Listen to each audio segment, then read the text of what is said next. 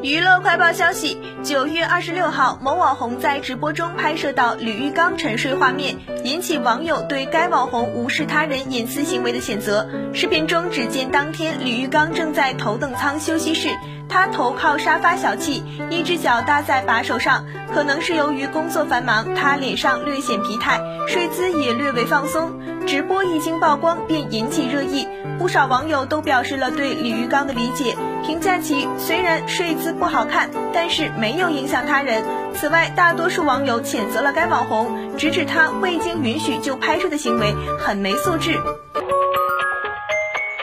据韩国媒体报道，TGBC 电视台新剧《Run》工作人员确诊新冠，剧中主演任时完、申世景等接受了检查，正在等待结果。电视台相关人士表示，《Run》电视剧制作组中有一人被确诊为新冠，因此暂时中断了拍摄。与该确诊患者进行接触或在同一场所的制作组和相关人士都接受了新冠检查，进入了自我隔离阶段。